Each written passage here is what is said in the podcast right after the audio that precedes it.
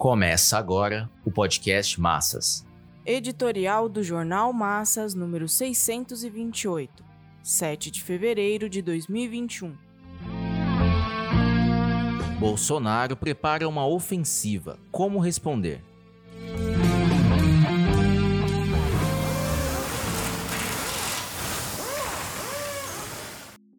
O presidente ultradireitista e fascistizante aproveitou a vitória na eleição da presidência da Câmara e do Senado para retomar os seus objetivos ditatoriais que nortearam seu governo desde o início. A essência de sua diretriz é a de reforçar o Estado militarista e policial. Passados dois anos, Bolsonaro não conseguiu avançar tanto quanto havia prometido em sua candidatura presidencial. A continuidade da crise econômica, que se aprofunda desde 2014, não possibilitou uma estabilidade política e o arrefecimento das divisões interburguesas. O passo mais avançado do autoritarismo ultradireitista foi ter conseguido montar um governo e uma máquina baseada nos militares. Assentado nas Forças Armadas e no apoio do aparato policial, pôde dispensar a filiação em um dos partidos. Bastou o vínculo com o PSL para garantir uma legenda. Logo se desentendeu com a sua direção, que achou que poderia participar do governo. Não precisando mais do PSL, dispensou seus serviços. Em um primeiro momento, incentivou a tropa de choque bolsonarista que chegou a realizar manifestações pedindo o fechamento do Congresso Nacional e do Supremo Tribunal Federal. A reação negativa de setores da burguesia e do STF, que chegaram a acusar a campanha bolsonarista de golpismo e o escândalo de corrupção,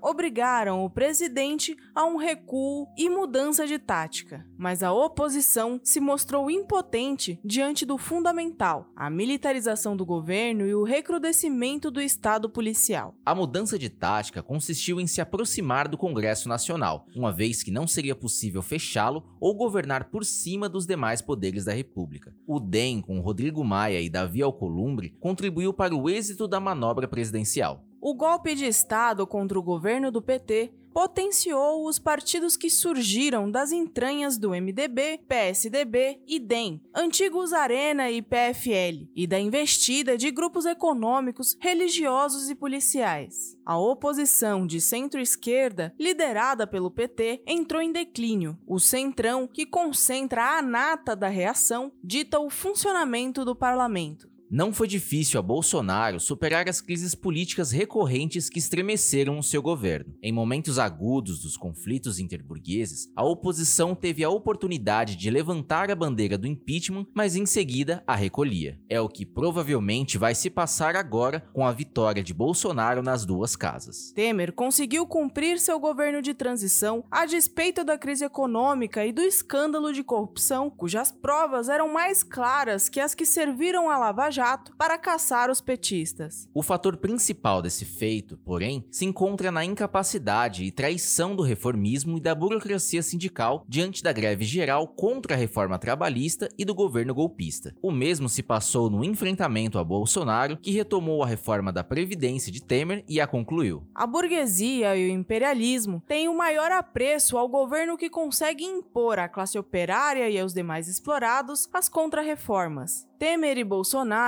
expressam o golpe de Estado e, portanto, deverão cumprir seu ciclo. Enquanto Bolsonaro se mostrar capaz de manter as massas passivas, ainda pode prestar bons serviços como a reforma administrativa e o plano de privatizações. Já a reforma tributária depende muito mais de um acordo na cúpula do grande capital do que da decisão do governo. Qualquer que seja a solução para manter os canais de saque do Tesouro Nacional, que arca com a gigantesca dívida dívida pública deverá ser descarregada sobre a maioria oprimida. Os conflitos em torno ao isolamento social foram superados no momento em que os governadores de oposição passaram à flexibilização e à normalização. E agora, o mesmo ocorre com a vacinação. Tudo indica que o processo de responsabilização de Bolsonaro, que daria base para o impeachment, perde consistência com os novos presidentes do Congresso que desfraudam a bandeira da normalização econômica. O presidente se vale da derrota da oposição para retomar a plataforma de defesa da indústria armamentista, de fortalecimento do aparato policial e de atendimento ao obscurantismo religioso. Todo esse alvoroço colide com um processo de desintegração das forças produtivas internas. O fechamento maciço de fábricas e de pequenos negócios, a alta do desemprego e o avanço da informalidade não terão como ser resolvidos pelo governo. A saída da Ford do Brasil marca a situação da economia e expõe a profunda subserviência do país aos monopólios. A política de colaboração de classes da burocracia sindical e a incapacidade do PT, por sua vez, deixarão mais claro para os explorados o papel traidor do reformismo. Esse é o grande obstáculo que impede as massas de recorrerem a uma resposta classista ao governo burguês e ultradireitista. A vanguarda com consciência de classe tem o dever de trabalhar firme na defesa das reivindicações, do programa, da tática e da organização unitária do proletariado.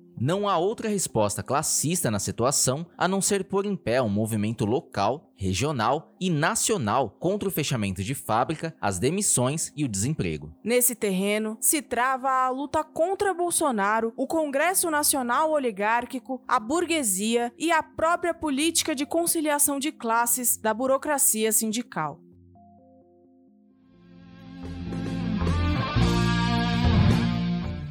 Esse podcast é apresentado pelo Partido Operário Revolucionário, membro do Comitê de Enlace pela Reconstrução da Quarta Internacional. Para mais informações, acesse pormassas.org.